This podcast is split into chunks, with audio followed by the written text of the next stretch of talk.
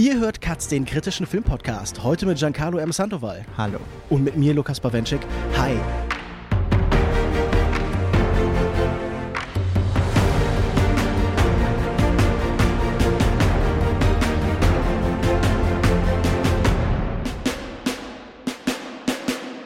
Sind auf dem 45. Filmfestival Max Ophüls Preis, das vom 22. bis zum 28. Januar 2024 stattfindet. Und für die, die das Festival noch nicht kennen, das ist das deutschsprachige Festival für Nachwuchs, für Newcomer. Das heißt, wir sehen hier viele Debütanten, viele Leute am Anfang ihrer Karriere. Ähm, diverse größere Regisseure haben hier zumindest erste wichtige Schritte genommen. Also Weingartner oder Mittermeier oder sowas. Also da gibt es schon durchaus einige Karrieren, die funktioniert haben. Äh, hallo Giancarlo, du warst schon ein paar Mal im Podcast. Du bist als Autor hier unter anderem für äh, Filmlöwen und No When. Ja, genau. Und äh, du bist sonst aktiv am Birkbeck College der University of London Immer und noch. du warst ein paar Mal schon bei Katz zum Beispiel in den Folgen zu White Noise von Noah Baumbach oder zu Musik von Angela Schanelek. Genau, das bin ich. Und es war auch bei dieser, bei einer Folge für, über die Berlinale Mhm. mit Janek damals, also letztes Jahr. Genau. Genau, und jetzt sind wir am anderen Ende vom Deutschland quasi in Saarbrücken und äh, schauen uns hier deutsche oder deutschsprachige Newcomer-Filme an. Wie war denn bisher deine Erfahrung?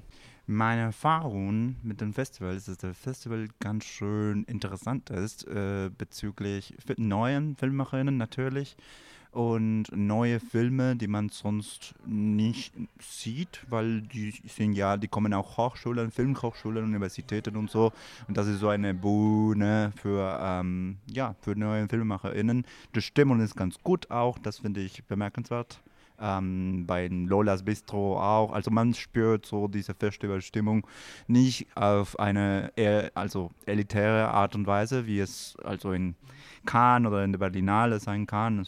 Man, also die Regisseurinnen laufen einfach auf der Straße.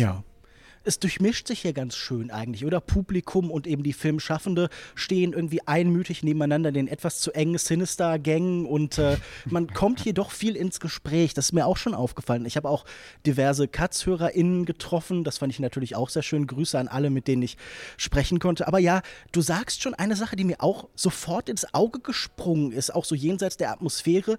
Die Filmhochschulen sind hier wahnsinnig präsent. Eigentlich schaut man jeden Film und wartet dann und nach wenigen Sekunden kommt dann auch die Einblendung, ah, dieser Film ist an der DFFB entstanden, an der HFF in München, an der Konrad Wolf in Babelsberg. Es ist auch so eine Art Festival für Abschlussfilme oder sagen wir im universitären Kontext entstandene Projekte, oder? Genau, ja, ich habe mir nicht die Namen von, von den RegisseurInnen gemerkt, sondern die, der Name, die, die Namen von der Hochschulen, von den Filmhochschulen. Welche Uni führt bislang so qualitativ und von der Menge her? Schon Boah, die DFFB die wahrscheinlich, Frage. oder? Äh, ja, gemeine Frage, finde ich. Also, die, Ja, ich stelle es mir gerade so ein bisschen vielleicht wie so Fußballteams vor, die alle ihre Spieler und Spielerinnen hier ins Feld führen und äh, zeigen wollen, dass dort die staatlichen Gelder gut angelegt sind und dass man dort besonders gut lehrt. ja, so Namen, die mir einfallen, also wegen, aus verschiedenen Gründen, also die, die, die DFB natürlich, HFBK in Hamburg, äh, Filmakademie in Wien Ja. äh, und Zürich, Zürich Uni, Universität, äh, ja, von Kunsten. Das ist wirklich, also ich habe es nicht gedacht, also ich kenne mich mit, also mit Universitäten in, in der Schweiz nicht aus. Aber ja, da gab es so eine vielfältige Auswahl an Kurzfilmen. Also von verschiedenen Richtungen, Animationen, Kurzfilmen, Spielfilmen, die, also da gab es keine einheitliche Richtung, würde ich sagen. Auf jeden Fall. Ist das irgendwie aber auch was Problematisches, dass das hier der Pfad ist, den Regisseure und Regisseurinnen gehen oder von der Filmhochschule hin? Also wünscht man sich nicht, wenn man durch dieses Programm läuft, auch ein paar independent produzierte Filme irgendwie? Oder wie siehst du das? Wie siehst du, sagen wir, diesen Kurzschluss zwischen Universitäten und Festival? Nee, total. Das ist das, was du sagst. Also ich habe mir vorher ähm, Söder angeguckt und da, also der, die Person, die, der, die der Regisseurin, also kommt nicht, ähm, kommt nicht von einer Hochschule, zumindest steht nicht auf der Biografie, auf der Beschreibung, auf der Webseite, aber der hat mit verschiedenen renommierten Regisseurinnen mitgearbeitet. Und es scheint mir, dass ja, also es gibt so einen Filter. So Definitiv, Fi- ja. Filmhochschulen oder Menschen, die in anderen Produktionen Produktionen tätig waren, zum Beispiel. Und das ist ja teilweise auch problematisch. Ist nicht so, ich würde nicht sagen elitär, aber es ist so, ja, muss so eine Art Blase oder so ein geschlossenes System, das einem sofort so ein bisschen ins Auge springt. Ähm, ich möchte auch nichts unterstellen, aber da waren definitiv einige Namen bei, bei denen ich dachte, ah, die klingen sehr reich. Also wenn da Adelstitel oder sowas im Raum standen. Aber gut, wir möchten auch nicht so hart urteilen. Es oh geht ja immer noch Gott. um die konkrete Qualität der Filme. Und ich würde sagen, wir fangen ganz vorne an beim Eröffnungsfilm. Der stammt nicht von einem absoluten Newcomer, sondern das ist der vierte Film von äh, Adrian Geuginger und der heißt Rickerl. Musik ist höchstens ein Hobby. Ein österreichischer Film, mhm. der auch auf der Biennale zum Beispiel schon lief und dort den erste Bankfilmpreis gewonnen hat. Äh, Gratulation kann man da nur sagen. Und ähm, es ist eine Art Musikergeschichte, äh, gespielt von Voodoo Jürgens, läuft unser titelgebender Rickerl durch Wien. Er trinkt sehr viel, er mhm. raucht sehr viel, er spielt Musik, die etwas sehr Trauriges, Melancholisches hat. Ähm, er lebt auch von Wiener Schmäh und äh, er ist leider getrennt von der Mutter seines Kindes, äh, mhm. zu dem er sich sehr hingezogen fühlt. Und es hapert so an allen Ecken und Enden. Er steht immer kurz davor, in die endgültige Armut abzudriften. Mhm. Ich habe vielfach den Vergleich gelesen zu Inside Llewyn Davis von den Coen-Brüdern und der drängte sich mir auch auf. Wie fandst du denn diesen Eröffnungsfilm? Ich fand ihn besser als jeden Berlinale Eröffnungsfilm. Okay, ähm, du fängst schon mal niedrig an vom Niveau. ja, schon und auch besser, für, äh, besser als die, die, der Eröffnungsfilm von äh, Khan. Ähm, Im Sinne, also liebvoll gemachter Film.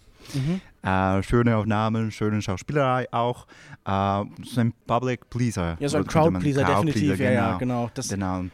Das ja. war auch der Eindruck, den ich hatte. Das Publikum hat den auch, glaube ich, ein bisschen aufgefasst. Ich hatte ein etwas surreales Erlebnis mit äh, der ganzen Eröffnung. Ich äh, habe kein Ticket mehr bekommen hier für Saarbrücken, sondern habe das Ganze von Saarlouis per mhm. Stream verfolgt dann. Mhm. Und äh, es gab so ein paar technische Probleme. Deshalb haben wir die Intro-Einspielung, die ah. immer einzelne ah. Filme einleitet und zeigt, auf welchem Festival wir hier sind, mhm. ungefähr 70, 75 Mal hintereinander gesehen. Oh. Das heißt, äh, um das kurz zu beschreiben, da läuft so eine Kugel durch so einen kleinen Parcours und am Ende steht da der Schriftzug und so. Und das war ähm, ein bisschen ein irritierender Moment. Ich dachte, da kommt gleich jemand um die Ecke und sagt, hey, Sie sind bei Verstehen Sie Spaß. Aber dann kam Rickhall und das war, wie du schon beschreibst, ein, ein sanfter, ein netter Film mit einem Hauptdarsteller, Voodoo Jürgens, der ja selber so Singer-Songwriter ist, mhm. ähm, der sehr gut darin war, zu trinken und zu rauchen und ja. Musik zu machen. Und wenn er mehr tun musste, hm. dann hat es manchmal nicht so gut funktioniert. Es gibt so größere Schauspielmomente. Er ist einmal wütend im Arbeitsamt und einmal ist er wütend gegenüber seinem Vater.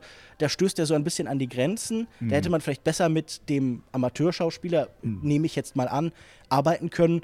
Ähm, aber ich finde, der Film hat schon sehr viel Charme. Also dieser Look, äh, sehr, sehr filmisch gestaltet, sehr viel Gelb in den Farben. Also ich erinnere mich nicht, dass Wien so aussah. Es ist, glaube ich, eher so ein Wien, das sich die Leute erträumen. Und wer ins Kino möchte und so ein bisschen so diesen österreichischen Charme haben möchte, mhm. der bekommt das sicher hier. Wer mehr erwartet und wer sich irgendwie vielleicht auch manchmal so ein bisschen kitschigem Plotting und so sentimentalen Momenten mit Kindern stört, der wird vielleicht eher wie ich so gemischte Gefühle haben. Aber ich verstehe den Reiz hier. Ja, und zu Budel Jürgens ganz kurz. Also der hat zwei wichtige Sachen, meiner Meinung nach.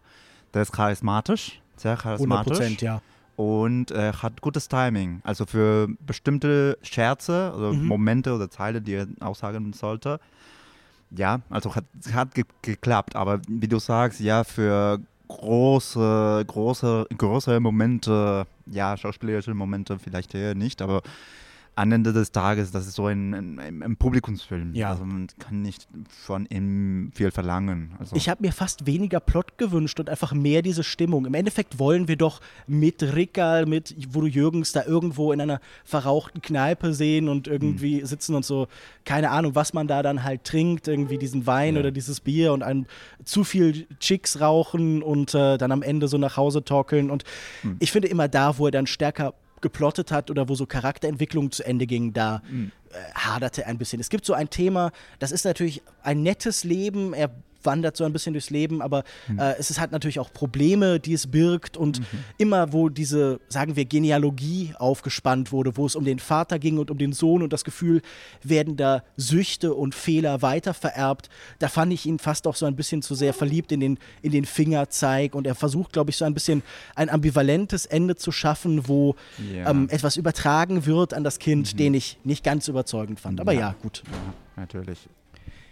Wollen wir ein bisschen vielleicht in den Spielfilmwettbewerb einsteigen? Ja, wir haben total. einen Film beide gesehen, der für mich so ein bisschen bezeichnend für so eine gewisse Strömung von so Newcomer-Filmen war, ähm, den wir, glaube ich, nicht völlig gelungen fanden, sondern wir hatten oft das Gefühl, ich spreche jetzt auch mal mit für dich, hier waren oft Leute auf der Suche nach einer Form, mhm. auf der Suche nach einer visuellen Sprache, nach einer Erzählform, die sie nicht ganz erfunden und gefunden haben, sondern man bewegt sich irgendwann in so einer Art Limbo. Und da für mich war stellvertretend immerhin die Kunst, die Kunst von äh, Antonia Walter. Ähm, eine frühere Regieassistentin von dem Filmemacher Detlef Buck. Der Film ist an der DFFB entstanden. Ähm, erzähl mir ein bisschen, wie du den Film fandst. Also. Oder vielleicht erzählen wir kurz, worum es geht. Nicht, dass ich glaube, dass der Plot so wichtig ist, sondern mhm. es geht, glaube ich, eher um die Art, wie man dort spielt, wie man dort eben zueinander findet und wie man mit den Schauspielern auch kooperativ und also Schauspielerinnen auch weiterentwickelt, weil es geht irgendwie um eine Art Theaterstück, das aufgeführt werden soll über die Schrecken der Pharmazie, mhm. der Pharmaindustrie vor allen Dingen, aber bei der Entstehung dieses Stücks entbrennen dann ebenfalls Machtkämpfe. Und all diese Fragen von Kontrolle und Macht und Manipulation, die man hier mit der Pharmaindustrie verbindet, schlagen sich auch am Set nieder. Mhm. Ja, ja, so kann es auch äh, den Film beschreiben. Ich würde sagen, also der Film ist ein Paradebeispiel für dieses Versuchen halt. Es gibt ähm, verschiedene Ideen und man will ja, also ein bisschen Ambition, Anspruch ist auch nicht schlimm. Natürlich nicht, ähm, nein. Ich glaube, die, die, die Absichten und die Ambitionen wollen wir hier niemandem vorwerfen. Mhm. Allgemein, glaube ich, werden wir jetzt hier nicht so viel auf Filme draufhauen, auch ähm, gerade bei Newcomern halt. Also nicht, dass wir hier irgendwie für irgendwen Welpenschutz gelten lassen möchten, aber ich glaube, man fühlt sich ja auch schäbiger, als wenn man jetzt den neuesten Blockbuster in den Staub tritt. Ja, mhm. ja und immerhin die Kunst, die Kunst es gab äh, verschiedene Momente, du hast das angesprochen, nachdem wir den Film gesehen haben, ne, haben dass er Ähnlichkeiten mit äh, dem Werk von Jacques Rivet hatte. Genau, wir haben an Out One gedacht, konkret, oder? Ja, konkret, ja, total, total. Also mit deiner Theatergruppe ist das äh, ja ein, Vielleicht ein bisschen ein naheliegender Vergleich, ja, aber und ich, ich würde auch sagen, die Qualität von Jacques Rivet wird vielleicht nicht ganz erreicht, aber das schien mir zumindest ein Bezugspunkt, eine Bezugsgröße zu sein. Ja, total. Also, wobei, also das ist am Ende des Tages glaube ich, dass die, dass die Regisseurin auch also sehr zufrieden damit war, mit der, also mit dem Film, wie die Art und Weise, wie sie das gemacht hat. Ich glaube, das, das hat gedauert, bis sie den Film eigentlich also zum Ende also fertig gemacht hat. Und dadurch gibt es so verschiedene Momente, verschiedene, verschiedene, ja, verschiedene Momente, wo man merkt, ah, aha, der Film kann in, in diese Richtung gehen oder mhm. in diese Richtung und sie will alles haben. Das, das ist ja auch kein Vorwurf, aber ja. Das scheint mir allgemein so ein Newcomer-Thema zu sein, oder? Es entsteht immer so eine Art poetischer Überschwang. Man möchte sich beweisen, man möchte zeigen, dass man eine eigene Stimme, eine eigene Handschrift, eine eigene Identität hat und dann ähm, füllen junge Filmemacher oft Filme, als wäre es der letzte, den sie drehen können, als müssten mhm. sie so ein Cri de Coeur, als müssten so sie ihr ganzes Leben, all ihre Ideen in einen Film packen und manchmal ähm, erzeugt das interessante Brüche, und manchmal erzeugt das auch Widersprüche, die irgendwie ich nicht so reizvoll fand. Ich hatte das Gefühl hier, auch durch das QA, das ich danach in Teilen gesehen habe, man hatte hier, wie du schon beschreibst, wahnsinnig viele Ideen und ähm, hat sich viel von verschiedenen Strömungen und Tendenzen leiten lassen und irgendwann wurde sagen wir, die Art des Filmemachens wichtiger als der Film, dann wurden irgendwann die Methoden und die Art, mit Menschen zusammenzuarbeiten und kooperativ zu arbeiten und eben so ein Gemeinschaftsprodukt zu erzeugen, so wichtiger als der finale Film. Und ich weiß nicht, ob das nicht manchmal schädlich sein kann, weil dann hat man irgendwie Filme, bei denen man auf eine faszinierende Erfahrung zurückblickt und wo jeder sich eingebracht hat, aber die vielleicht dann weniger eine konkrete Vision sind, sondern so ein bisschen mehr in der Luft hängen. Ja, natürlich. Also es ist auch, auch ja, das ist kein Problem, aber nee. Äh, die Prozesse sind auch irgendwie wichtig für die Entwicklung eines Filmemacher, eines, einer Filmemacherin. Und ich glaube, also, bei, also es, ich bin gespannt, was die Regisseurin danach macht. Ähm, ich glaube, also ich habe den Film zuerst in Screener gesehen, in, zu Hause. Und ähm, ich dachte mir, vielleicht liegt es an mir, dass ich den, den Humor nicht verstanden habe. Und ähm, die Erfahrung, zumindest in der Vorstellung, wo ich da war, wo wir zusammen waren, also ich glaube, wenige Menschen haben auch gelacht. Ich, war, ich weiß nicht, ob das die Absicht war, aber äh, ich spürte eine gewisse Irritation in, in den Raum. Ja. Und äh, ja, der Film, der Film will ja das auch. Das ist eine Absicht des Films, aber ja, am Ende des Tages ist es nicht ganz, ähm, ja, wie du sagst, es gibt so viel, so viele Ideen, die mhm. nicht äh, zu einer bestimmten Form sich äh, verbinden und ja, man verliert sich kalt. Es ist letztlich so eine Art von Formalismus, wo ich dann eben das Gefühl habe, ähm, der stößt hier dann irgendwann einfach an Grenzen. Aber ähm, ich, ich, glaube, man kann ihm das nicht vorwerfen, dem Film. Und ich bin tatsächlich, wie du schon beschreibst, gespannt, was mhm. da weiter folgt. Ähm, ein Eindruck, den ich auch bekommen habe über die Tage, die ich jetzt schon hier bin, wir sind, das könnte man vielleicht noch hinzufügen, am vierten Festivaltag gerade.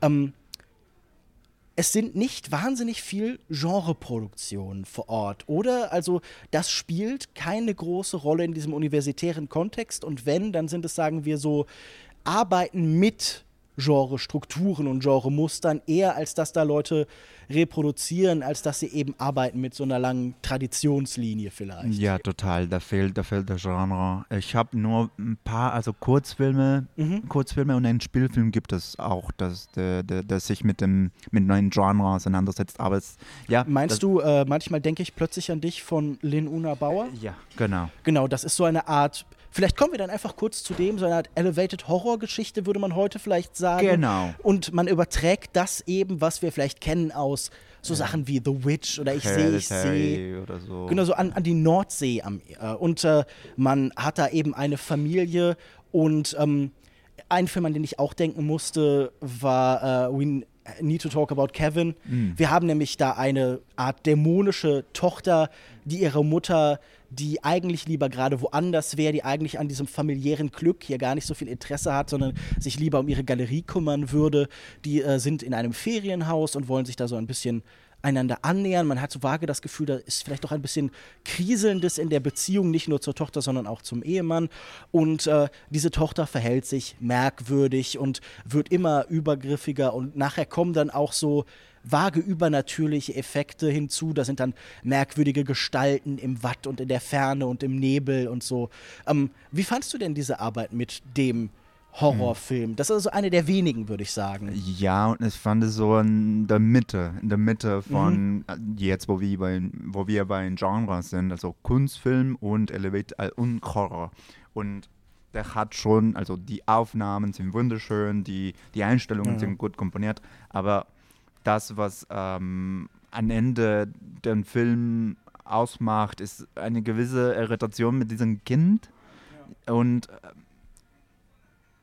für mich zumindest ist das nicht genug, um den mhm. ganzen mhm. Film ähm, also zu tragen, zu, tragen ja, für eine Stunde. 80 Minuten ja, sind es, genau. ja, genau. Nicht so furchtbar lang, aber es hat trotzdem ja. für dich nicht ausgereicht. Ja, glaube schon. Also das war tatsächlich mein Problem. Und bei Genrefilmen wünsche ich mir halt, dass man sich tief mit dem Genre auseinandersetzt. Also man soll nicht auf andere Mittel angreifen, sondern einfach mit, den, mit der Geschichte, mit der Historie, wenn man das will, ähm, des Genres. Und wenn man schon Elevated Horrorfilm habe, hat aus den USA, dann gibt es auch eine Art Muster, denn, dass, man, dass man theoretisch, dem man theoretisch folgen könnte. Ja. Ähm, ich fand, sagen wir, die Germanisierung so des Folkhorrors eigentlich ganz interessant. So das Abarbeiten an einer spezifischen Landschaft, die jetzt noch nicht wahnsinnig verbraucht ist, auch die, das Lokalkolorit, sage ich jetzt mal. Also so diese norddeutscher Folkhorror ist ja interessant. The Wicker Man, aber dann halt irgendwie so nördlich von Niedersachsen, da liegt schon irgendwie ein Wert drin. Ähm, ich fand es nicht gänzlich erfolgreich, aber ich fand es auf jeden Fall einen ambitionierten Versuch. Und ja. äh, also für mich war es jetzt auch im Festival-Kontext hier einfach ein angenehmer Kontrast, denn mhm. Ansonsten ist da vielleicht nur noch ein Film, dem ich so eine Genrequalität von den Spielfilmen zuschreiben würde, nämlich Kritschik, äh, Losing Control von äh, Eva Wikil, auch an der DFFB entstanden. Mhm. Ähm, die Geschichte von Lena, eine Bakteriologin, und Jakob, ihrem Freund, ihrem Ehemann, ähm, die beide so eine Beziehung führen, die auch so ein bisschen kriselt. Das ist vielleicht ein Thema, das so eine Kontinuität hier hat. Und äh, sie fährt irgendwann von der Arbeit nach Hause. Sie scheint sich immer mehr in ihrer Arbeit so zu verlieren und äh, sieht einen Unfall und mhm. ist ganz fasziniert davon und fragt sich, wer das Opfer war und gleitet nach und nach stärker in so eine Gegenwelt ab und trifft da auch zunehmend auf so Doppelgängermotive. Und gleichzeitig haben wir so ein bisschen, sie ist Bakteriologin, so einen vagen Corona-Bezug. Es ist auch eine sehr leere Welt, eine Welt der Isolation. Ähm, später kommen dann, wie schon gesagt, so surreale Elemente. Ich musste sehr oft an Regisseure wie David Lynch denken. Ich hatte das Gefühl, hier kommt irgendwann dann auch so eine gewisse Redundanz rein oder sagen wir so eine, ein eine starkes, ähm, naja, so ein, ein, ein bisschen ein Nachahmen. Also ich weiß nicht, ob dir das auch so ging. Ich fand den einen der interessanteren Filme. Ich habe das Gefühl, der hat irgendwie sehr intensiv nach irgendwas gesucht. Er hat es auch nicht völlig gefunden, aber ähm, er erzeugt zwischen, zumindest hier und da interessante Momente. Wie ging es dir mit dem Film? Ich habe tatsächlich den nicht gesehen. Ah, okay. Verzeihen, dann, dann sollte ich dich nicht dazu sehr nachfragen. Alles gut. Alles gut. Ähm, aber ja, das war auf jeden Fall auch einer, der mir irgendwie im Gedächtnis bleiben wird. Der arbeitet auch ein bisschen mit so Thriller, mit so Horror, mit so Alice im Wunderlag, Abstiegs in eine Gegenwelt, Motiven. Ähm, ich fand ihn auf jeden Fall ganz interessant gemacht.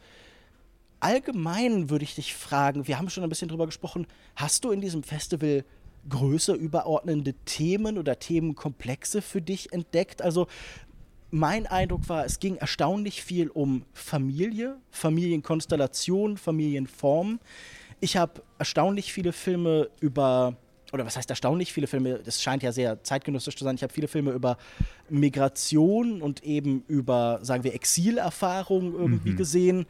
Und ähm, ich habe Filme gesehen, die so ein bisschen auch so mit der digitalen Gegenwart arbeiten wollen, das Stilelemente übernehmen und so. Hast du Themen entdeckt? Ja, Familie und die migrantische Erfahrung.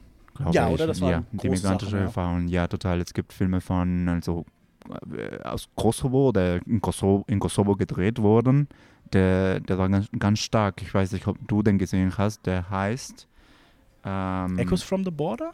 And the Wind Whips. Nein, leider nicht. Uff. Äh, der ist, der hat eine sehr, sehr tolle Stimmung, weil er sich mit dem Thema Krieg in Kosovo äh, auseinandersetzt. Und ähm, die, die Regisseurin studiert auch in Zürich und ist nochmal nach äh, Kosovo gegangen und damit äh, eigentlich, sie sagt also, äh, und es, es wirkte auch so, die besten SchauspielerInnen Kosovos. Äh, und, und äh, ja, das, was sie geschaffen hat, ist äh, anspruchsvoll auch, aber die äh, Stimmung ist trotzdem so eine Sache. Ne? Also man muss das erzeugen, ohne das so ganz drüber übertreiben. Und das ist eine Geschichte, die ja ganz viel, äh, ganz, ganz viel sich, also sich mit Gewalt auseinandersetzt. Ähm, mit Gewalt gegenüber Frauen, die Ignoranz der, der Männer in Kosovo-Krieg und ja, ich würde das äh, so empfehlen. Das ist ein Kurzfilm, glaube ich. Ja, Kurzfilm. Okay, dann behalten wir den auf jeden Fall mal noch im Plan. Ähm, bei einem Titel musst du mir kurz helfen, den habe ich mir nicht aufgeschrieben. Wo Götter fehlen, walten Gespenster, walten Geister. Wo Ein keine Götter sind, walten Gespenster. Genau, ich habe das ja. Novales Zitat nicht mehr ganz zusammenbekommen. Ähm, und das ist von äh, äh, Bastian Gaccio glaube ich. Genau, und äh, das fand ich tatsächlich auch einen der interessanteren Filme definitiv des Festivals. Vielleicht mit einem vagen Genrebezug, es treten zumindest auch ganz aktiv Gespenster auf und es geht um eine Art, sagen wir, Terrorgruppe oder Aktivisten, die halt mit äh, Gewalt etwas planen, aber sie verstricken sich dann doch sehr in der Theorie, sie sind lange im Planen begriffen mm, ja. und ähm, hier sieht man vielleicht auch etwas, das typisch für Festivals dieser Art ist. Das ist ein Film, wo ich ganz stark die Bildsprache anderer Filmemacher wiedererkannt habe. Äh, wir haben schon darüber gesprochen. Und äh, es, du erzähltest mir dann auch, dass sie tatsächlich befreundet sind, unter anderem mit Julian Radelmeier und Max Linz, die ich hier sehr stark als Vorbilder gesehen habe. Ähm, hast du das Gefühl, Filmhochschulen sind ein Ort, wo Leute auch so ein bisschen voneinander abschreiben oder sich voneinander sehr stark inspirieren lassen? Naja, ich würde das. Also ich will den Film nicht darauf reduzieren, ja, ja, aber nein. dieser Bezug scheint mir schwer zu Ja. übersehen. Ich weiß nicht, ob das also das so richtig ist, dass, er, dass Julian Rademeyer und Max Linz Vorbilder von ihm sind. Sie, die sind halt Freundinnen und wenn man befreundet mit jemandem ist, dann ja wegen Man hat dann wahrscheinlich auch oft ähnliche ästhetische ähnliches. Vorstellungen. Und in der, natürlich. in der in der Filmhochschule habe ich auch gehört, dass also man muss äh, schnell eine Gruppe finden, weil ansonsten verbringt man da die ersten zwei Jahre total allein oder äh, zumindest ohne äh, viele ausführliche Gespräche zu führen. Und ähm, ja, wie du sagtest, das ist so, also abschreiben würde ich es nicht nennen, Nein, aber nein, das war ein bisschen zugespitzt. Naja. Ich fand den Film ja auch einen der besseren. ja, aber die äh, teilen eine, ähm, eine Gestaltungskonstellation. Also die, die haben ähnliche Themen, die, die sprechen eine gewisse, einen gewissen Teil, einen gewissen Teil des Kult der Kultur, ähm, Link-Kultur würde ich Ja. sagen. Also da, was der Film an mich erinnert hat, eher, also nicht Julian Rademacher oder Linz, sondern an Plenum. Also normal in das übliche linke, linke Plenum, äh, wo man also sagt, okay, wir müssen nachher die Revolution planen und dann vergehen fünf Stunden und man äh, ist verwickelt in so persönliche Probleme und, und, und so Sachen. Wer und, kennt es nicht? Und ja. dann die Revolution ist irgendwie gescheitert, weil wir, weil wir das nochmal planen müssen. Und ähm, ja, aber es hat mir, es ist auch ein Film, also das kommt auch von der, von der DFB, die ganz viel will, die, der ganz viele Themen anspricht und mit sehr verschiedenen, also verschiedenen Mitteln arbeitet. Mhm. Ähm, Ich fand besonders markant eingesetzt 3D-Animationen, die äh, bestimmte Action-Momente in so, ein, äh, in so eine abstrahierte, animierte, fast digitale Gegenwelt irgendwie so verschieben. Da, wo tatsächlich das Handeln stattfindet, da verliert das Ganze seine physische Qualität. Also es wird nicht, es ist die Revolution, der Angriff, der Kampf gegen das System ist nicht dieselbe Bildwelt wie das, was davor passiert ist. Theorie und Praxis scheinen auch auf einer ästhetischen Ebene getrennt zu sein, oder? Ja, total, total. Also ich, was sie da erreichen mit der Animation ist eine Art, ähm, eine Art anzusprechen, ähm, dieses Konzept äh, MacGuffin. MacGuffins. Genau, das wird auch sehr explizit im Film mehrfach Ja, erwähnt mehrfach, und erklärt. Also dieses äh, vor allen Dingen von Hitchcock popularisierte Mittel, das keinen konkreten Kern braucht, das eigentlich egal ist, aber Plot vorantreibt. Also das so eine, eine leere Funktionsstelle im Filmdramaturgien eben darstellt. Genau, und dadurch äh, kann man die Dynamiken von den Figuren äh, ganz gut beobachten, wenn sie unter Druck sitzen, äh, stehen und wie sie reagieren darauf. Ja, also äh, ich glaube auch, dass ähm, der Film ganz viel gewonnen hat äh, auf der Leinwand. Es äh, Mhm. sind teilweise auch sehr schöne Aufnahmen und auch sehr, schön, sehr, sehr schöne Kompositionen.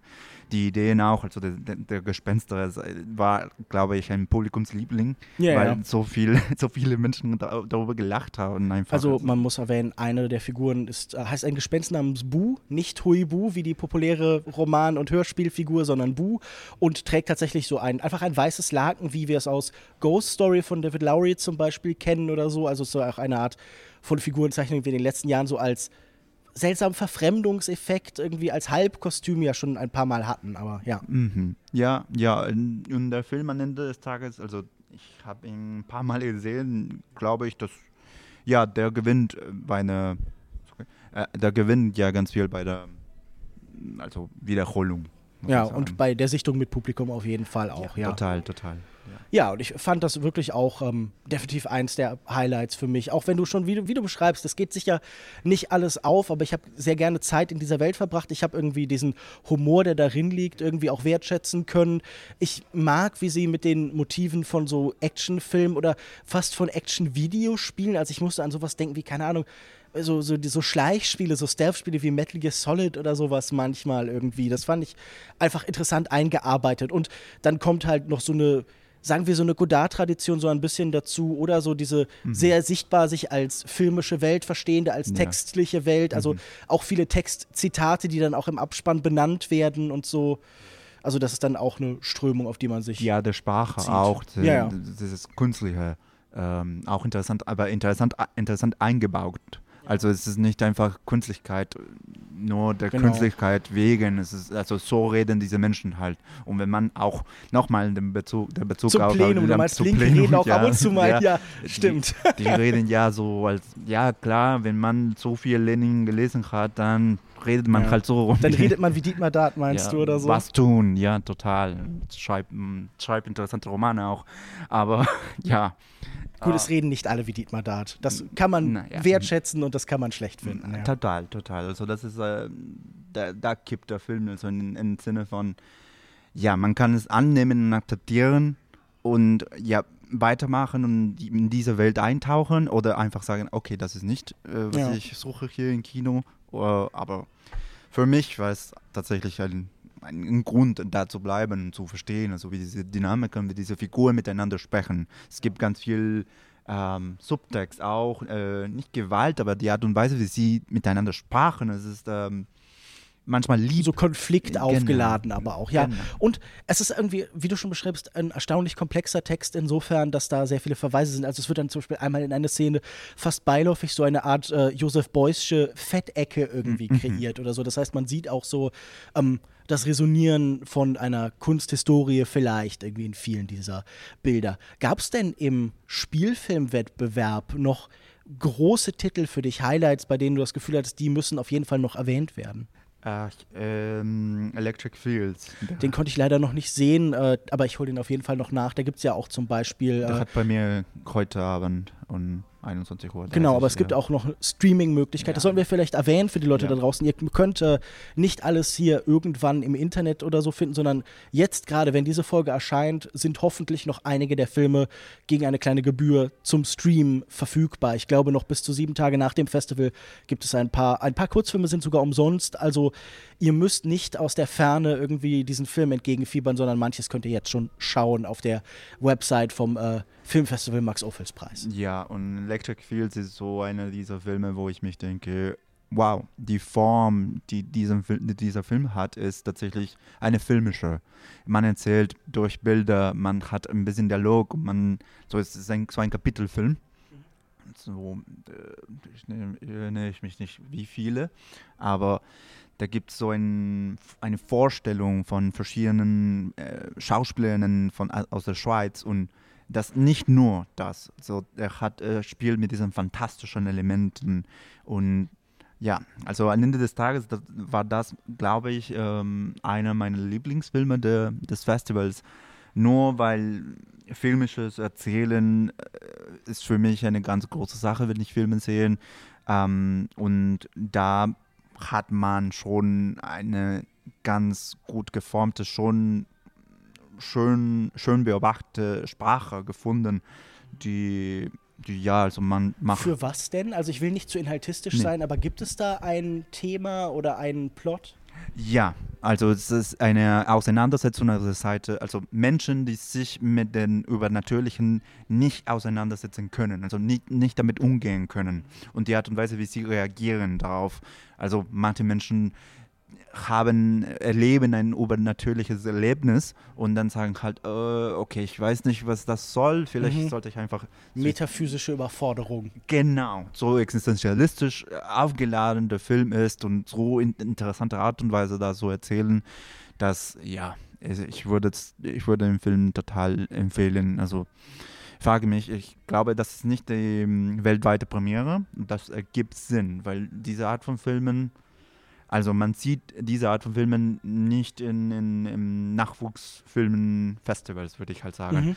Weil er so viel avancierter ist schon. glaube schon, da, da gibt es so, also die, die Regisseurin hat ja Erfahrung gemacht in, in Ausland, glaube ich, hat einen Oscar, äh, Universität, Universität, Mhm. Universities Oscars oder so, gewonnen für einen Kurzfilm und sie hat schon eine geformte Sprache, Filmsprache Mhm. und deswegen dachte ich mir, ja, okay, das, das hätte in Locarno liefern können, zum Beispiel. Gab es Ähm. noch weitere Highlights für dich? Ähm, ich glaube, ach so Gespenster. Mh, ich habe nur eine Empfehlung bekommen von auch von Filmemacherinnen und auch von Publikum. Äh, Arthur Indiana soll, soll ganz interessant sein. Der Der- wurde mir auch mehrfach ans Herz gelegt. Ich habe ihn leider äh, bislang immer verpasst. Äh, Hm. Ich glaube, er ist auch zum Streamen verfügbar. Hoffen wir mal, dass äh, Leute da draußen ihn sehen können. Und, ja, äh, das ist auch äh, eine Geschichte. Also mit, mit der DFFB, es gibt so viele Menschen, die Kamera äh, für diesen Film gemacht haben und dann für andere Filme gemacht haben. Ähm, also die man mittlerweile kennt, wenn man äh, wenn man sich in diesen Kreisen bewegt. Ja, genau. Und der Film hatte bei mir, glaube ich, in Toronto. Mhm. Ähm, letztes Jahr dann? Letztes Jahr, genau. Ja. Okay, wollen wir uns mal ein bisschen in die andere Segmente begeben? Ähm, ich war gerade im mittellangen Programm. Mittellange Filme ja nun etwas, das auf Festivals nicht so wahnsinnig oft seinen Platz findet. Man bleibt meistens bei Spielfilmen oder bei Kurzfilmen. Ja. Ähm, aber diese Zwischenform, in der sagen wir nicht nur das novellenhafte Einzelkonzept da ist, sondern auch so ein bisschen Weiterentwicklung, ein bisschen Raum, aber noch nicht das volle, ausgefertigte Spielfilmische stattfindet, äh, sind ja oft so eine experimentelle Form und hier gibt es dafür eine eigene Sektion. Gibt es da Filme, die dich besonders irgendwie berührt, fasziniert, interessiert haben?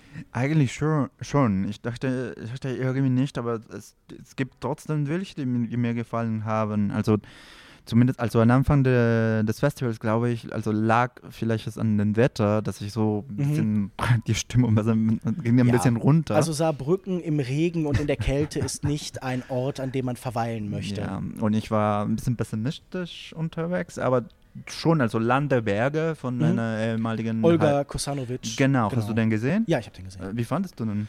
Ähm, also es ist auch wieder eine Migrationserfahrung tatsächlich und zwar eine, die mit großer Gewalt, sage ich mal, in einer systemischen Struktur verbunden ist. Wir haben am Anfang ähm, eine Figur, die Geld braucht, um im Land zu bleiben. Sie muss irgendeine Gebühr zahlen und die erste Szene, die wir sehen, ist, äh, da ist eine Art Versicherung abgeschlossen worden und für verschiedene Versehrungen gibt es unterschiedliche Summen. Mhm. Und wir sehen sofort das grausame Nullsummenspiel. Das mhm. Versprechen, wenn du dich verletzt, mhm. kannst du vielleicht im Land bleiben, steht im Raum.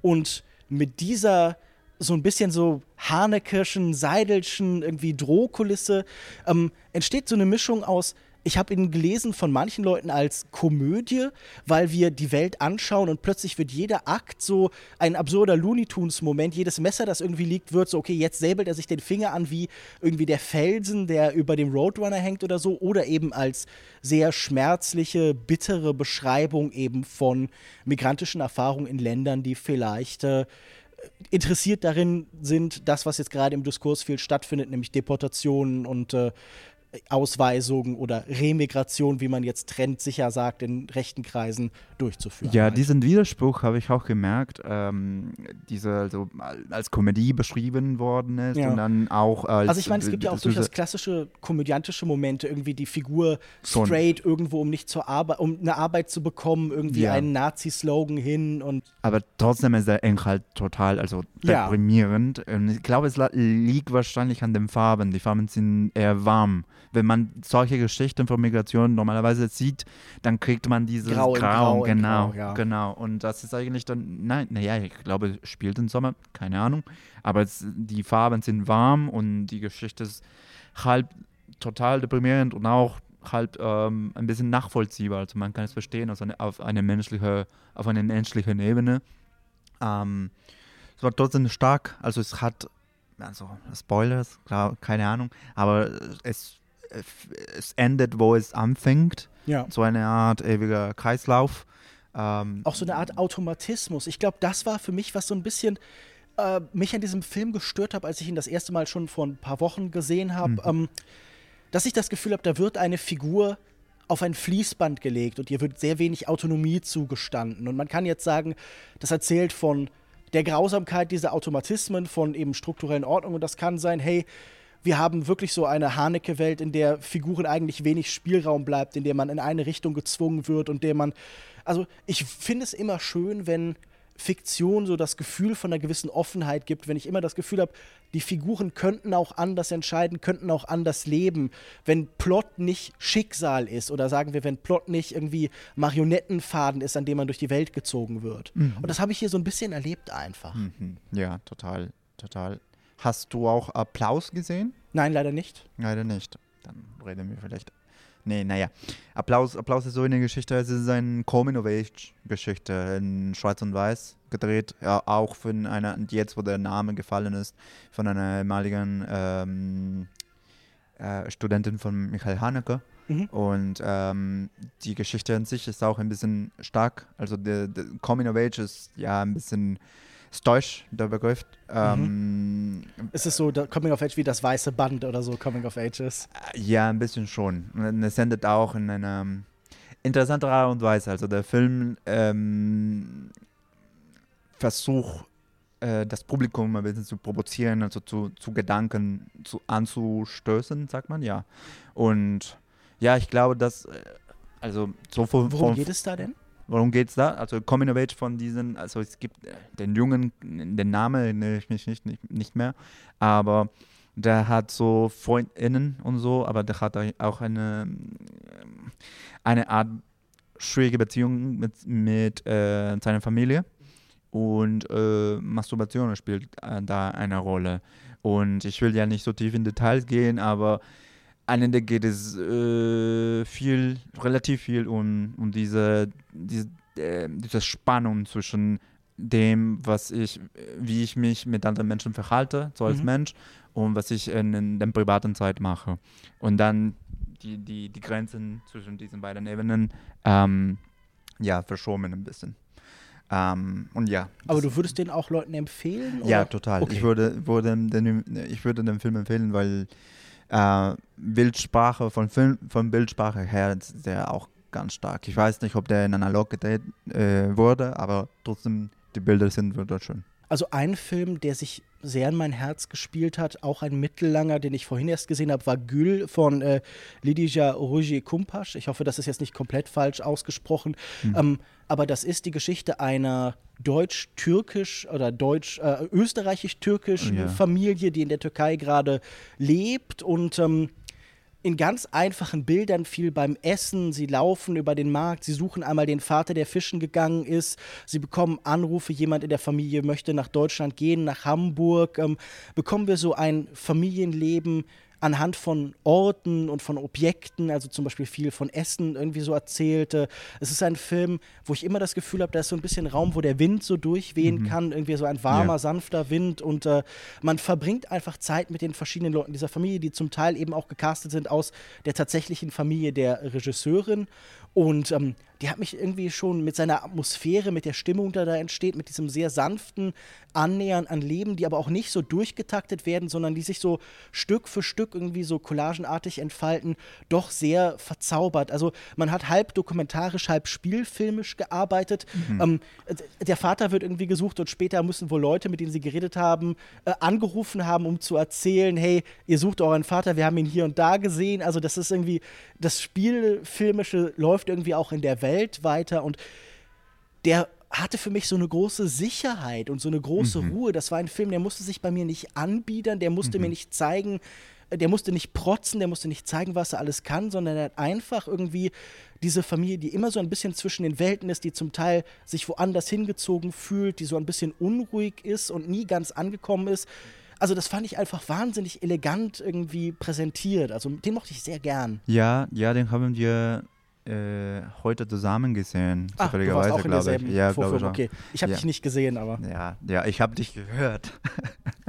ja, du hast, du hast laut gesprochen und war so. nicht während dem Film. Nein, nein, nein, Zwischen nicht während, nicht während des Films. No, nö, nö, keineswegs. Vorher und danach. Ähm, ja, der Film hat, äh, wie du sagst, eine dokumentarische Form. Wobei, also ich musste an ähm, bestimmte Filmemacherinnen denken, äh, die ja diese Kategorien von ähm, den Tisch in der Küche haben Mhm. und die Menschen einfach laufen herum und äh, reden miteinander und haben so eine Dynamik. Könntest du Namen nennen, die dir da Ja, einfallen? natürlich. Also da kann ich äh, den, ähm, das Special bewerben äh, mit Tina Reil-Völker zu Chantal Ackermann, Mhm.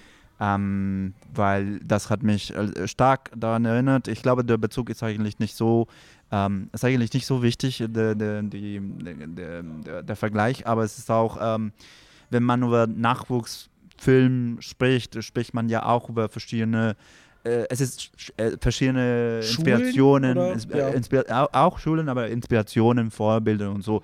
Die Q&As hier sind ein bisschen, also weniger äh, sperrig Ja. ähm, als bei anderen Filmfestivals. Da kann man direkt fragen, hey, Ja, was, was für Sachen dich inspiriert Das ist haben. ein Vorteil, aber auch ein Nachteil, weil ich habe extrem viel dumme Fragen. Also zum Beispiel nach Göll gerade äh, war das Erste, was gesagt wurde, ja, ich konnte mit dem Film überhaupt nichts anfangen. Ja, und- was keine Frage ist. Das sollte man dem Herrn vielleicht noch erklären. Ja, total. Also hier an der Stelle schreckliche Grüße an diese Person. Ich hoffe, dass ähm, Ja. ja. keinen guten Tag verbringt. Ja, weil ich hoffe, das, er tritt das, auf Lego oder fällt eine Klippe runter. Ja, das so. war wirklich unangenehm und wo, die, das ganze Team war dort und äh, also Warum macht man das? keine Ahnung, keine Ahnung. Ich hätte also. gerne kurz eine psychologische Analyse von dieser Person. Was hat die sich dabei gedacht? Ja, die Moderatorin antwortete ganz diplomatisch, gab es da eine Frage. Und Ja. Ich glaube, der Herr hat gar nichts gesagt. Und ja, also das, das, das sollte ja auch nicht sein. Und aber ja, zurück zu dem Film. Genau, erfreulicherem Äh, äh, zuwenden. Zurück zu dem Film ist, ähm,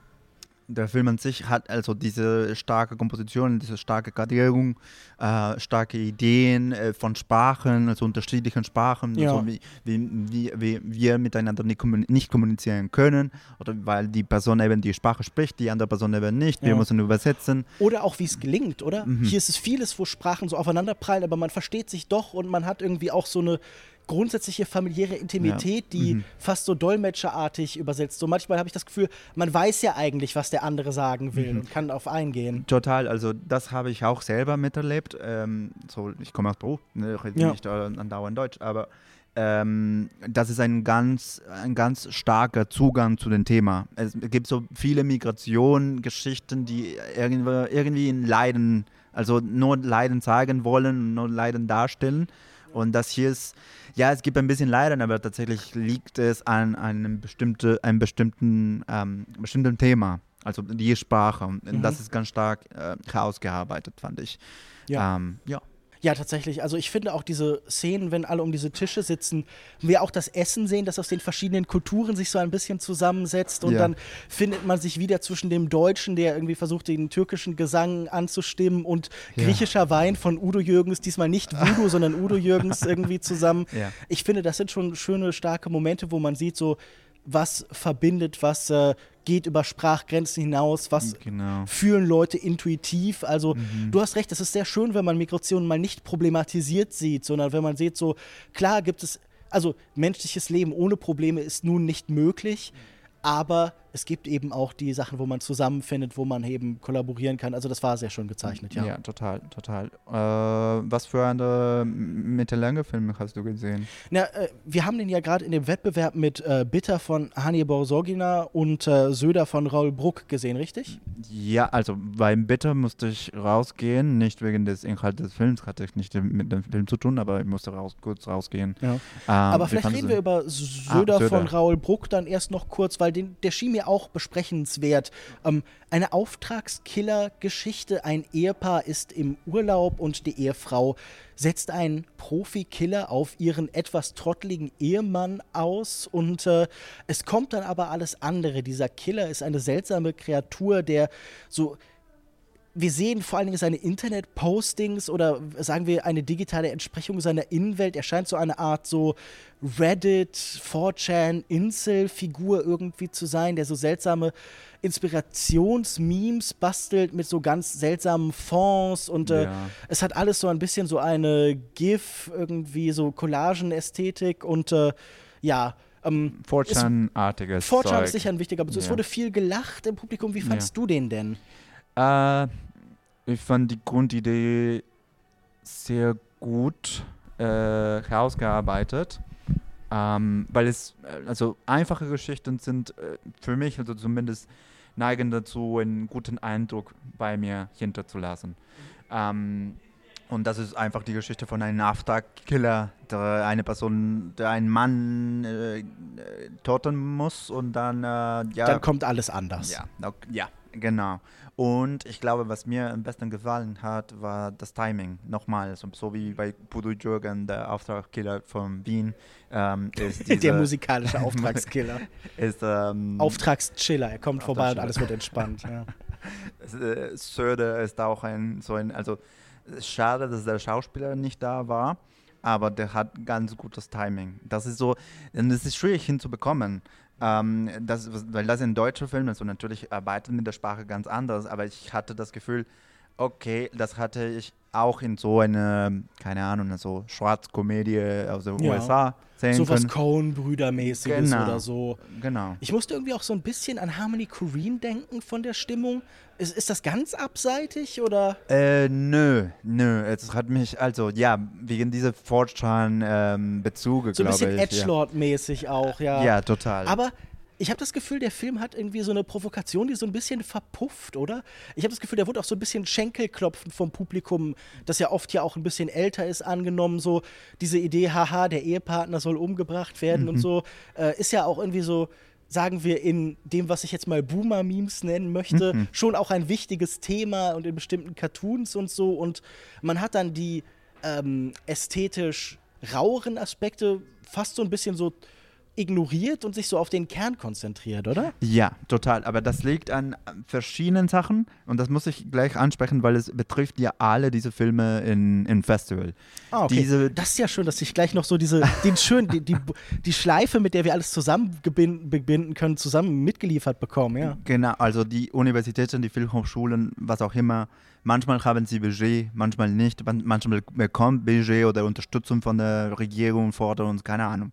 Forderungen und, und ja. so weiter. Es hat viel mit den Redaktionen, mit Gremien zu tun. Genau. Und das heißt, dass äh, sie alle, alle diese Filme haben unterschiedliche Geschichten mit der Produktion. So bei diesen Filmen waren sechs Wochen, glaube ich. Bei anderen Filmen waren zwei Wochen, mussten sie oder sechs Tage. Mhm. Bei Filmen. Sie hatten sechs Drehtage und genau zwei Monate haben sie für alles gebraucht, wurde gesagt. Genau. Und äh, bei der DFB auch. Also es ist äh, meine Sache. Man arbeitet ja jahrelang für für, für, für den Film. Manchmal, also manchmal ist die Produktion ja auch so ihr, ihr, ihr, eigene, ihr eigener Prozess auch.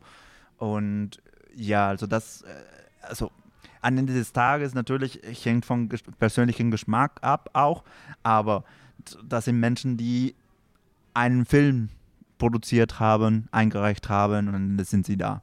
Und Deswegen glaube ich, dass er, dass er, dass er herbei gut äh, so einen Eindruck hinterlassen, hinterlassen hat, weil also das ist so ein so, sowas von respektlos gegenüber dieser, also diese Mühe, die man, die man sich gibt, die man sich, ja, um, um einen Film zu, überhaupt zu mhm. produzieren. Du meinst diese, so, diese geforderte Hektik oder? Ja, genau. Also der Produktionsprozess scheint dir gegenüber dem Kunstprozess irgendwie ja also man, man, genau das auch und in Bezug auf Kurzfilme also wenn, wenn wir bei Soda sind und also da gibt es ein bestimmtes Budget man muss sich also man muss ganz viele Sachen in einen Tag packen und deswegen wenn man sich auf, ein, auf, einen, auf einen Kern konzentriert, ist das manchmal auch das auch produktionsbedingten Gründen nicht ganz äh, wegen der Kunst oder so. Es ist einfach, so, sie hat sich so ergeben und am Ende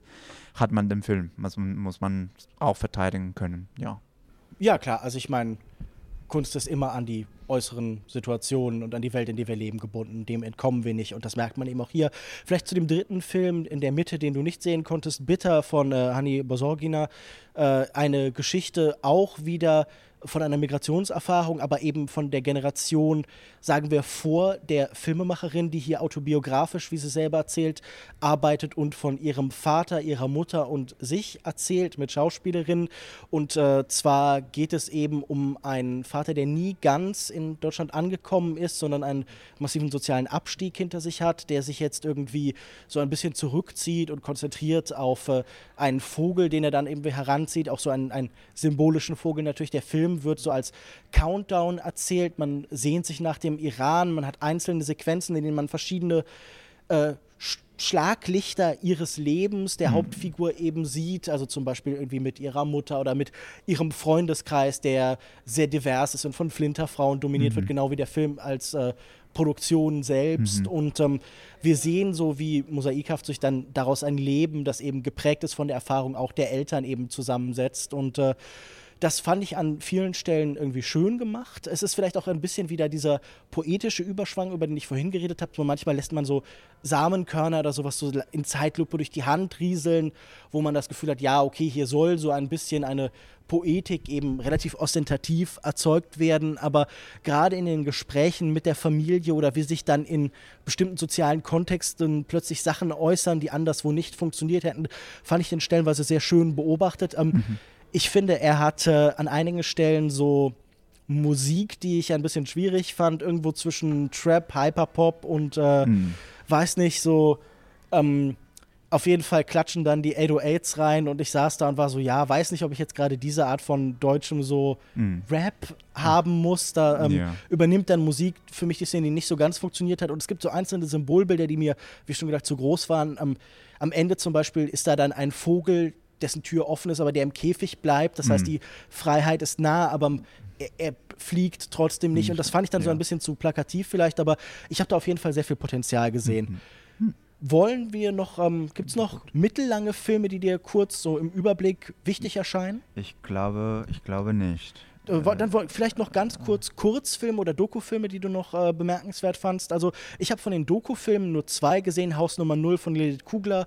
Ähm, eine Geschichte von einem Obdachlosen und Heroinsüchtigen, der begleitet wird, wo zum einen sehr faszinierende persönliche Momente eingefangen sind, wo aber manchmal auch ähm, ein bisschen zu stark in so, sagen wir, Durchhalteparolen gedacht wird. Also der Film endet mit irgendwie, mit dem Satz, ich bin immer noch am Leben auf schwarz und dann kommt irgendwie so ein Singer-Songwriter-Ding rein. Allgemein, wir müssen vielleicht kurz erwähnen, deutsche Musik in den Abspann packen, ist immer ein Risiko, oder? Ja. Wir immer, haben ja auch vorhin schon. über ähm, den einen Film gesprochen, der dann auf einmal mit, nicht mit Tokotronic, aber mit einem Dirk von Lotso Song endet. Und da dachte man auch so, in mancherlei Hinsicht ist Deutschland schon auch sehr hängen geblieben, oder? Ja, ja, also teilweise mit dem Dirk von Lotso, von Lotso, Entschuldigung, ich, ähm, ich, ich höre den ja gern und trotzdem äh, ist das auch so ein bisschen eine schwierige Auswahl? Also, ja, wobei ich in den Kontext, also das war ein Gespenster. Genau, er singt dann auch im Abspann über ich, Phantoms und so. Ja, also ich kann es, kann es total verstehen. Also zumindest hat er einen Bezug zum ja. Film. Aber manchmal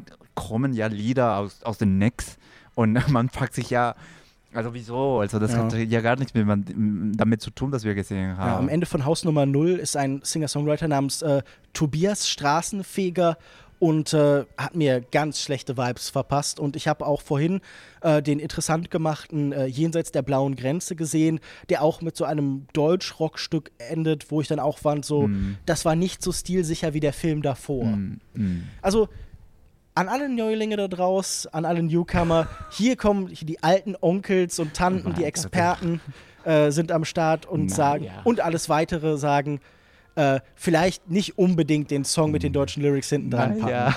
Nein, nein, das ist zu naja. einfach gedacht. Aber ich fand es in diesem Fall in fast allen Fällen störend, muss ich sagen. Okay, verstehe ich. Naja, ich würde ich sagen. möchte da Chaos keine Regel ableiten. Ich würde sagen, naja, mach was ihr wollt, aber. La, la, äh, lasst euch nicht von uns aufhalten, ja. Ja, ja, genau. Also total. Also man kann, es ist immer ein Risiko. Ich glaube, egal die Sprache, es ist immer ein Risiko, einen Film mit einem Song zu enden. Ja. Wenn das, ihr die Möglichkeit nehmt, What I've Done von Linkin Park, bitte für jedes oh Songende, das funktioniert immer. Siehst du, also du, du sagst ja, du gibst gar, äh, Ratschläge gern und dann sagst du Linkin Park an den Das war ein, ein Gag.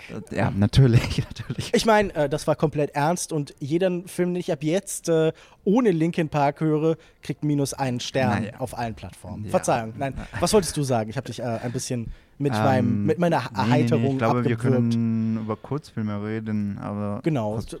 Ich habe nicht so furchtbar viele gesehen, auch nicht so furchtbar viele gute.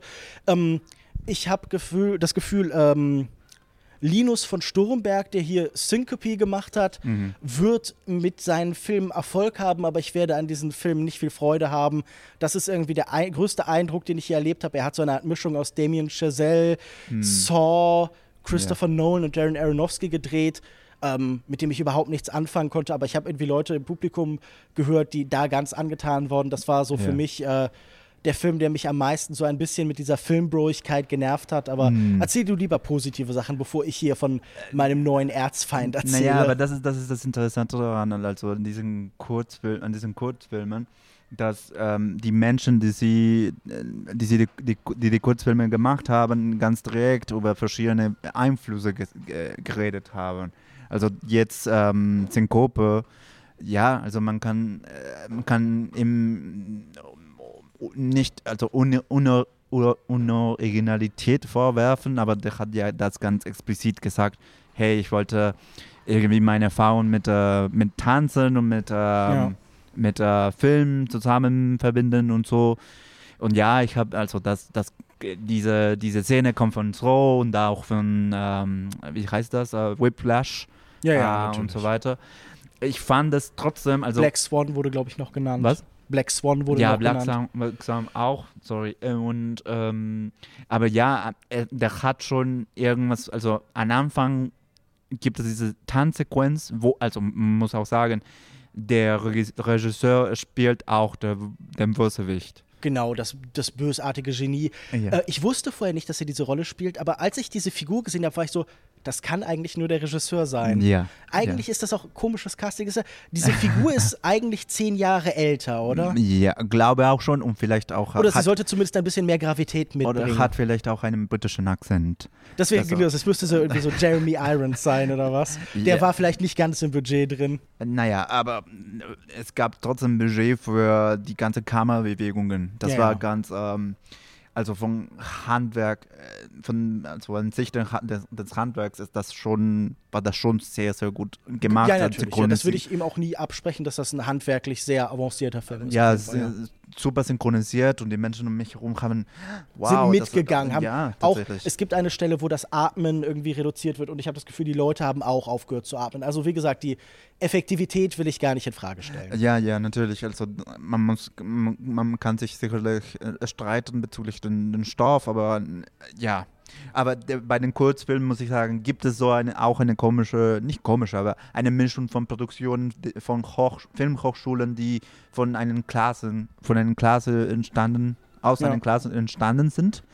Ähm, und deswegen gibt es, also ich habe das Gefühl, dass ich Filmübungen teilweise auch, also so mhm. Versuche gesehen habe.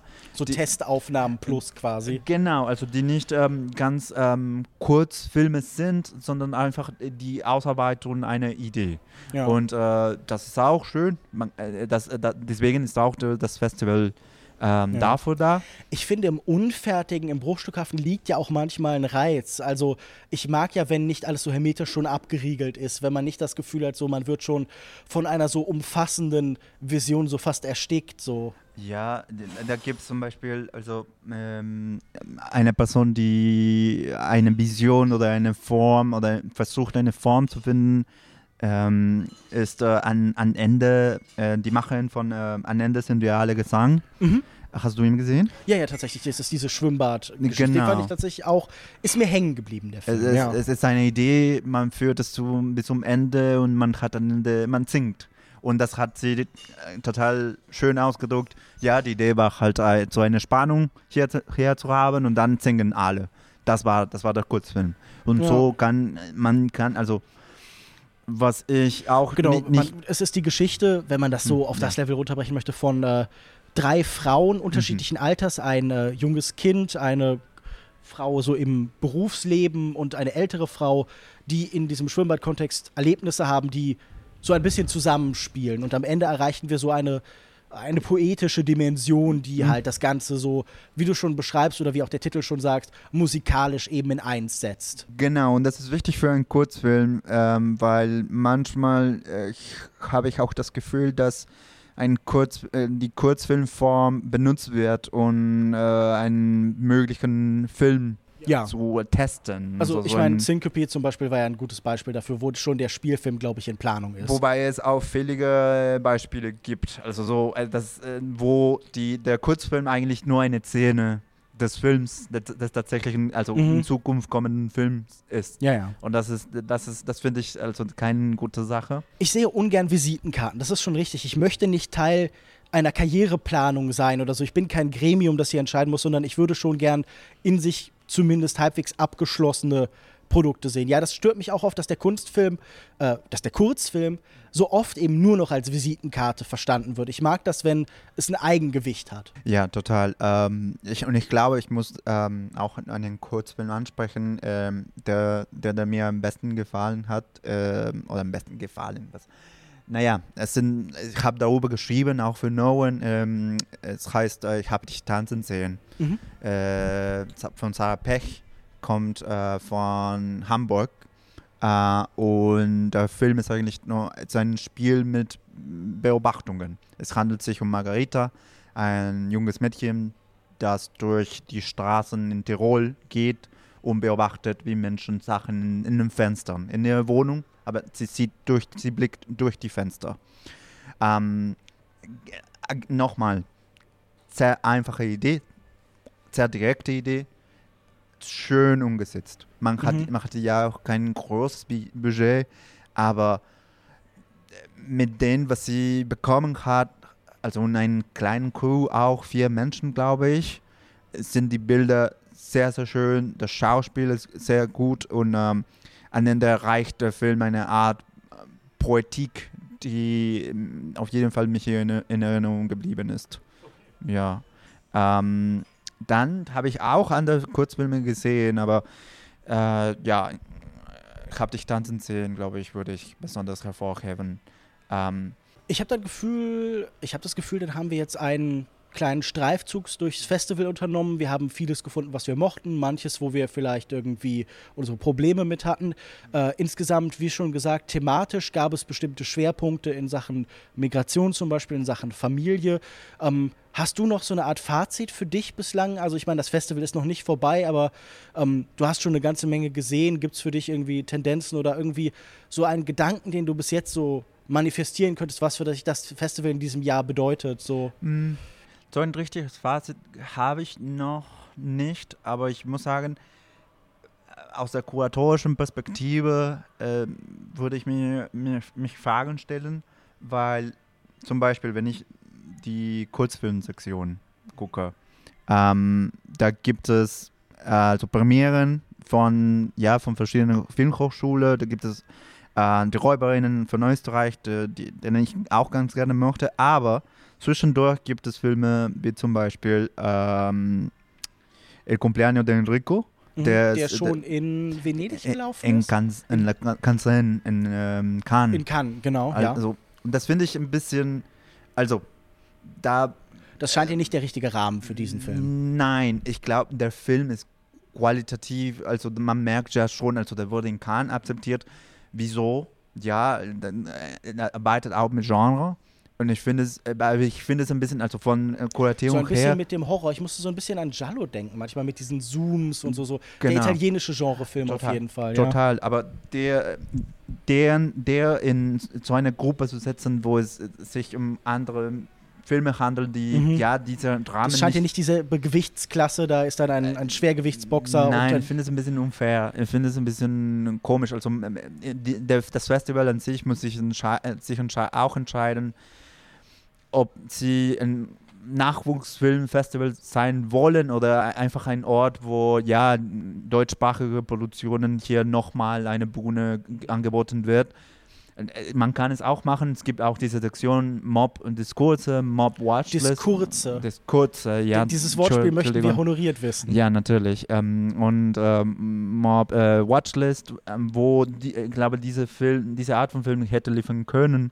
Ähm, da ist auch, äh, keine Ahnung, Tip Top von, von Hannah Winkler gelaufen und äh, ein schöner Ort von Katharina Huber und so weiter. Da, es gibt doch einen Platz. Mhm. Ähm, dafür und das heißt, hier wurden Kategorien vermischt, die vielleicht nicht so gut zusammenpassen. Äh, genau, genau. Und äh, aber am Ende ist auch, ist auch, äh, also wir morgen ist, glaube ich, nee, nee, am Samstag ist die Preisverleihung. Da werden wir mal schauen, so zum Beispiel, welcher Film bekommt der Publikumspreis, ob es handelt sich hier um qualitativ hochwertige, ja, so schon mhm. äh, Kunstfilme oder vielleicht ist ja auch ein, ein, ein, eine Möglichkeit äh, für, also damit die kleine, kleine Filme sich beweisen mhm. können. Mhm. Keine Ahnung, aber ja. Das werden wir auf jeden Fall sehen, ob äh, da vielleicht zu kleine Fische in einen zu großen Teich gesetzt wurden oder ob äh, das alles irgendwie gut zusammenpasst. Äh, mhm. Ich fand es auf jeden Fall schon auch abwechslungsreich. Also, mhm. wenn ich jetzt so drüber denke, habe ich schon sehr viele verschiedene Perspektiven und Ideen gesehen. Es gab sicher auch Spielarten des Kinos, die mir ein bisschen gefehlt haben. Mhm. Also bestimmte, auch sagen wir, extremere Formen des, des Experiments. Also klassische Experimentalfilme, wie wir sie vielleicht manchmal benennen ja. würden, sind gar nicht so prävalent, sondern sind eigentlich eher randständig hier, sondern ja. wir sind schon oft so in, sagen wir, irgendwie narrativen Dimensionen unterwegs. Ja. Ähm, vielleicht hätte ich mir da ein bisschen Bandbreite gewünscht, aber ich hatte auf jeden Fall irgendwie interessante Zeit und habe bis jetzt auch irgendwie eine Menge interessante Filme gesehen und so. Und äh, ich glaube, gerade bei Newcomer-Projekten ist man ja auch manchmal irgendwie offen für Sachen, die einem nicht gänzlich faszinieren oder nicht gänzlich funktionieren, weil man das Gefühl hat, so, was entwickelt sich hier draus? Also, was genau. sehe ich hier jetzt für einen kommenden Künstler, für eine Kunstschaffende, die halt hier in Zukunft eben noch stärker ihre eigene Vision entwickelt? Genau, und alle haben die unterschiedliche Lauf, Laufbahn, Laufbähne. Laufbahn, ja. Laufbahn, ja, und muss, man muss das auch nochmal unterstreichen. Also, die sind noch keine fertige äh, autorliche, autorliche, Autor, autormäßige Stimme. Also mhm. man, man, Stimmen, die sind ja in Entwicklung. Es ist ein Prozess und ja, also am Ende des Tages einen Film zu machen, ist auch ja. eine ganze Menge Arbeit. Ähm, und ja, also es ist auch schön, dass, dass, dass hier eine Wune so für Newcorner angeboten wird. Filme machen kostet mehr Arbeit als Podcasts machen. Das können wir hier neidlos anerkennen. Äh, Giancarlo, vielen Dank, dass du dir die Zeit genommen hast, mit mir hier zu sprechen. Ähm, vielen Dank fürs Hören da draußen. Man kann Katz abonnieren. Man bekommt zum Beispiel für drei Euro im Monat Zugang zum Discord-Server und verschiedene Specials. Äh, als nächstes sprechen wir zum Beispiel über Mamoru Oshii, den äh, Animationsfilmemacher aus Japan. Und danach wird es ein großes Special über die Godzilla-Filme geben. Das heißt, äh, wir bewegen uns gerade ein bisschen im Japanischen. Also das heißt, da ist für jeden Geschmack was dabei. Wir haben vorhin schon darüber geredet, Chantal Ackermann zum Beispiel gibt es auch schon hinter der Paywall zu finden. Also ich glaube, da ist für jeden Geschmack was dabei. Und äh, wir würden uns auch freuen, wenn ihr positive Bewertungen zum Beispiel auf iTunes abgibt. Wir haben da immer noch so ein paar merkwürdig ambivalente bis negative, die ganz oben stehen, äh, wo ich denke, naja. da kann man ein bisschen, ein bisschen freundlichere Stimmen gegenstellen. Natürlich, natürlich, aber wenn man sich, äh, also wenn man kritisch ist, dann kommt die Kritik auch zurück. Naja. viel Feind, viel eher natürlich. Also das äh, das Sturmgeschütz der, der kritischen Kritik äh, ist hier aktiv. Willkommen bei Katz. Vielen Dank fürs Hören. Tschüss und bis Tschüss. zum nächsten Mal. Bis bald.